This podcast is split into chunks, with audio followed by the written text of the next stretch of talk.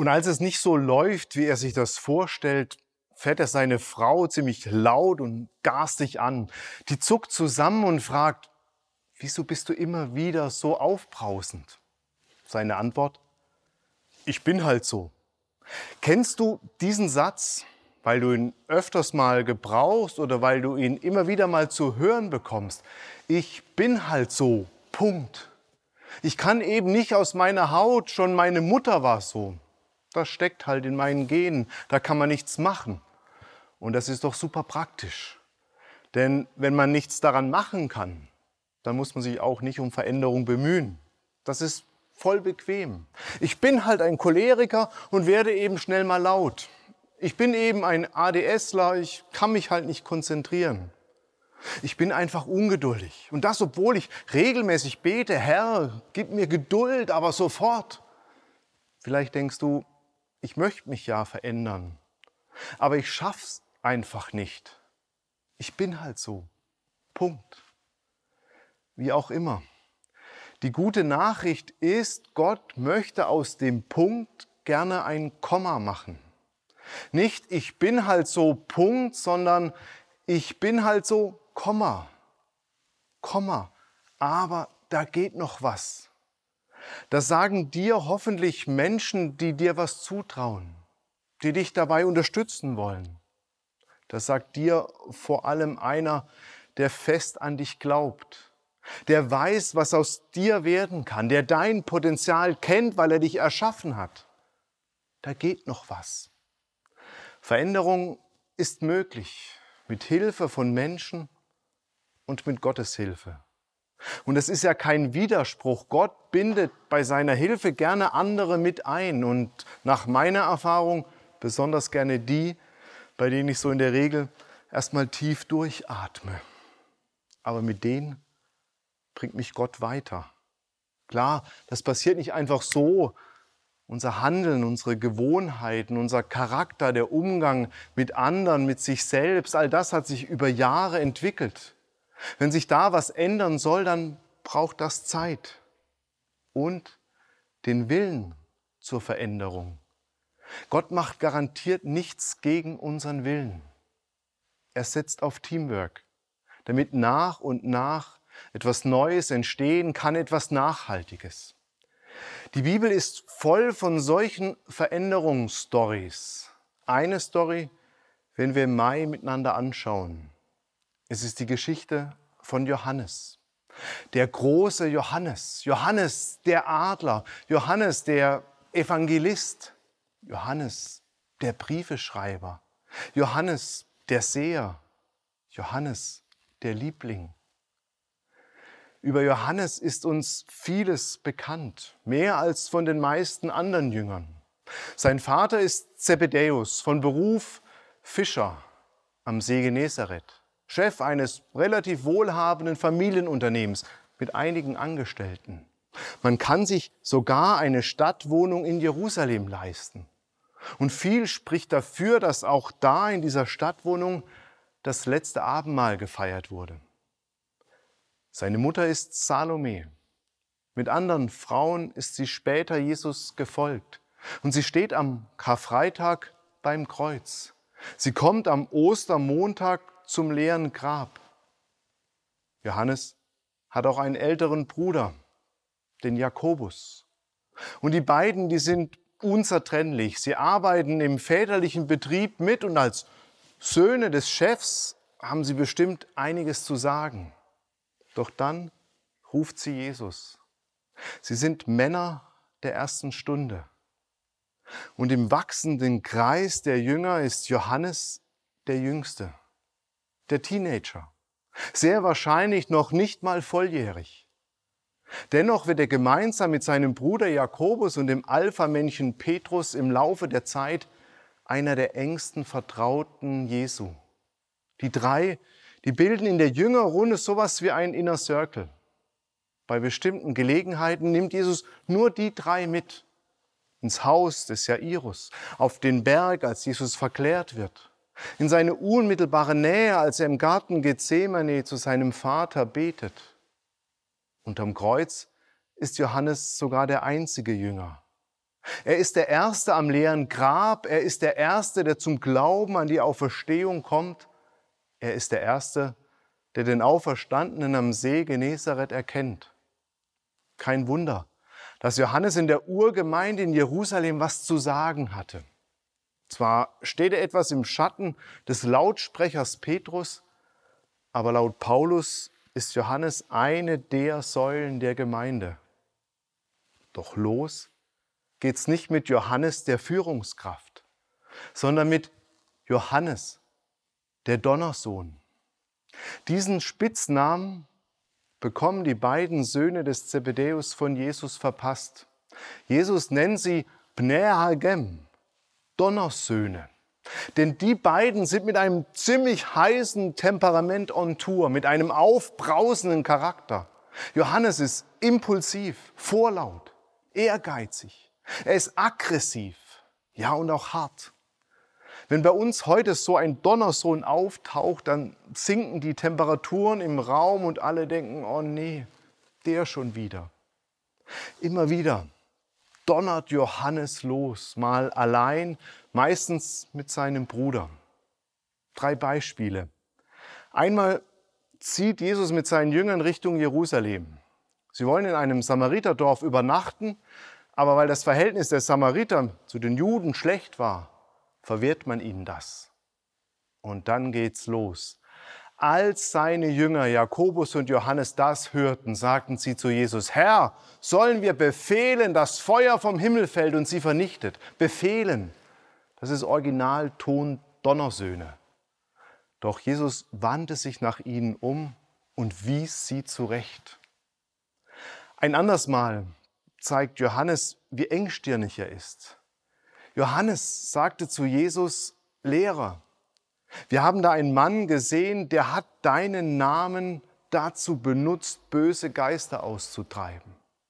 Wir haben versucht, ihn daran zu hindern, weil er nicht zu uns gehört.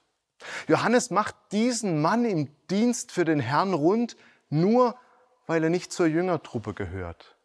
Der will einer seinen Status ganz allein für sich haben und mit niemandem anderem teilen. Kurz darauf packt Johannes und Jakobus der Ehrgeiz, ihr Geltungsbedürfnis. Jesus hat eben vom Dienen gesprochen und davon, dass er am Kreuz sterben wird. Und die Donnersöhne? Da gingen Jakobus und Johannes, die Söhne von Zebedäus, zu Jesus hin und sagten zu ihm, Lehrer, wir möchten, dass du uns eine Bitte erfüllst. Was möchtet ihr denn? fragte sie Jesus. Was soll ich für euch tun? Sie sagten, wir möchten, dass du uns rechts und links neben dir sitzen lässt, wenn du deine Herrschaft angetreten hast. Ganz selbstbewusst und auch ziemlich unverfroren bitten sie Jesus um die besten Plätze im Himmel. Und Jesus macht ihnen nochmal klar, wer unter euch groß werden will, soll den anderen dienen. Wer unter euch der Erste sein will, soll zum Dienst an allen bereit sein. Die Evangelien beschönigen nichts. Die machen klar, so ist der Johannes halt. So sind die Jünger halt. Irgendwie halt so wie du und ich. Aber die bleiben nicht so. Langsam verändert sich da was. Besser, Schritt für Schritt verändert Jesus in denen was. Jesus kommt es nicht darauf an, wie einer an den Start geht. Ihm ist es egal, ob bei einem die Startlöcher zwei Meter tief sind. Ihm kommt es darauf an, wie einer ankommt. Ihm ist es egal, wo du herkommst. Ihm kommt es darauf an, wo du ankommst. Keiner, keine, damals und heute, ist für Jesus zu schwierig, zu arrogant, zu untragbar. Jeder hat seinen Charakter, sein Temperament, seine Prägung, sein genetisches Erbe. Jesus nimmt das an, setzt ein Komma und dann macht er was draus. Dieser Donnersohn, der das Dorf der Samariter grillen will, dieser Teenie, der nur an seinen Status, an seine Stellung denkt, wird von Jesus nach und nach umgebaut. Die Nähe zu Jesus hinterlässt Spuren täglich von Jesus hören, ihn täglich sehen, täglich in der Begegnung mit ihm leben, das verändert den Donnersohn. Und als Johannes im hohen Alter gegen Ende des ersten Jahrhunderts niederschreibt, was wir heute von ihm haben, da ist er ein anderer geworden. Er geht in die Kirchengeschichte nicht als der Donnersohn ein, sondern als der Apostel der Liebe. Liebe wird sein Thema. Das Thema Liebe zieht sich wie ein roter Faden durch seine Schriften, durch sein ganzes Leben. Leben, lieben. Es sieht so aus, als ob der Unterschied winzig wäre, nur ein einziger Buchstabe.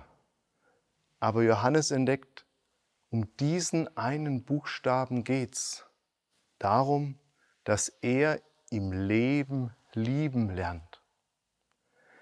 Hieronymus erzählt, als Johannes alt geworden war, hat er nicht mehr lange gepredigt. Er hat immer nur einen Satz gesagt. Meine Kinder, liebt einander. Immer die gleichen Worte, immer den gleichen Satz, jeden Sonntag. Und die Gemeinde beschwert sich, Johannes, warum sagst du immer dasselbe? Und er antwortet, es ist das Gebot des Herrn. Wenn ihr das tut, dann reicht das aus. Liebt einander. Das ist ihm klar geworden und diese Erkenntnis hat sein Leben verändert. Veränderung ist möglich. Aber wie? Ich glaube, die Veränderung des Johannes ist nur durch eines zu erklären, durch das, was Johannes selbst dazu sagt. Ich bin der, den Jesus geliebt hat. Im Johannesevangelium wird Johannes nicht mit Namen genannt. Fünfmal steht da, der Jünger, den Jesus liebte. Was für eine Bezeichnung der Jünger, den Jesus liebte. Heißt das, Jesus hatte einen Liebling? Liebt Jesus den Johannes mehr als die anderen? Die Antwort ist nein, sicherlich nicht. Ich denke, es ist andersherum. Johannes ist sich Jesu Liebe komplett bewusst, bewusst geworden. Deshalb ist für, er für diese Liebe offener als die anderen. Und so schreibt er fünfmal ganz selbstbewusst, dass er der Jünger ist, den Jesus liebt. Für ihn gibt es da keinen Zweifel. Sicher ist sich Johannes seiner Macken bewusst. Jesus hat sie ihm ja immer wieder gespiegelt. Aber das hält ihn nicht davon ab, ganz nah bei Jesus zu sein, weil er weiß, dass Jesus ihn trotzdem liebt. Beim Abendmahl heißt es, es war aber einer unter seinen Jüngern, der zu Tische lag an der Brust Jesu. Den hatte Jesus lieb. Da steht entokolpo, an der Seite, besser an der Brust Jesu, quasi auf seinem Schoß. Stell dir mal vor, Jesus würde vor dir stehen. Würdest du dich dann wie Johannes an seine Brust schmeißen? Oder wirst du eher etwas distanziert daneben stehen? Von klein auf hast du vielleicht Lieder wie Jesus hat uns alle lieb gesungen. Doch bist du dir der Liebe Jesu wirklich bewusst? In deinem Alltag, in den Momenten, in denen dich keiner sieht und du vielleicht Dinge tust, die ja keiner wissen darf. Fühlst du dich von Jesus geliebt? Kannst du glauben, dass du sein Liebling bist? In seinem ersten Brief schreibt Johannes, wir lieben, weil Gott uns zuerst geliebt hat. Zuerst muss ich mich geliebt fühlen. Dann kann ich lieben. Nur so geht Veränderung. Schon bei der ersten Begegnung mit Jesus spürt Johannes, ich werde geliebt. Und darum folgt er Jesus. Darum sucht er immer die Nähe von Jesus. Wo Jesus ist, ist auch Johannes zu finden. Bei Tisch versucht er immer den Platz neben Jesus zu ergattern. Unterwegs versucht er immer neben Jesus zu laufen. Er will von Jesus hören und lernen. Und ja, immer wieder wird er auch von Jesus korrigiert, weil er es noch nicht ganz kapiert hat, um was es Jesus geht. Weil er immer wieder in alte Muster zurückfällt. Aber er sagt dann nicht, ich bin halt so, Punkt. Er bleibt mit Jesus verbunden. Trotzdem. gerade deswegen. Denn Jesus sagt, bleibt in mir und ich werde in euch bleiben. Und das macht sich Johannes zu eigen.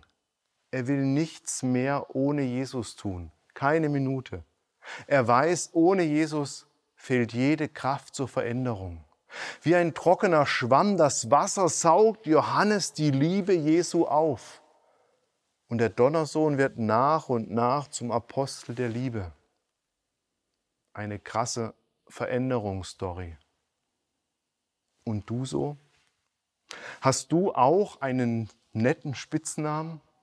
Also nicht Donnersohn, aber vielleicht Pummelbär oder Jammerlappen, Suffkopf, Lästertüte, gerne groß, Bulldozer, Chamäleon, Giftspritze, Griesgram, Quasseltante, Meckerbolzen oder vielleicht was anderes. Mir fällt Vernixer ein. Ein mir sehr lieber Mensch hat mich mal so genannt. Was macht ein Vernixer? Der vernichtst. Der macht alles erstmal klein. Der wertet ab. Der findet in allem den Wurm. Und jetzt wird spannend. Da ist der Vernixer in mir, aber in mir lebt auch Jesus. Und der schaut den Vernixer voll Liebe an. Das macht den Vernixer ganz schön unruhig. Das fühlt sich so gut an, aber das kann doch nicht wahr sein, dass Jesus mich liebt, denkt er. Doch, sagt Jesus, ich liebe dich, Vernixer. Sag mal, warum musst du denn eigentlich vernixen? Und die beiden, die kommen miteinander ins Gespräch. Und ich merke, Veränderung ist möglich und nötig. Denn wenn ich so bliebe, wie ich jetzt bin, wie will ich denn eine Ewigkeit mit Jesus leben im Himmel? Der wird nicht vernixt. Seit dem Tag, an dem ich Jesus in mir aufnahm, liebt er mich zurecht. Und den Meckerbolzen auch. Und die Giftspritze. Und wie war nochmal dein Spitzname? Dich auch.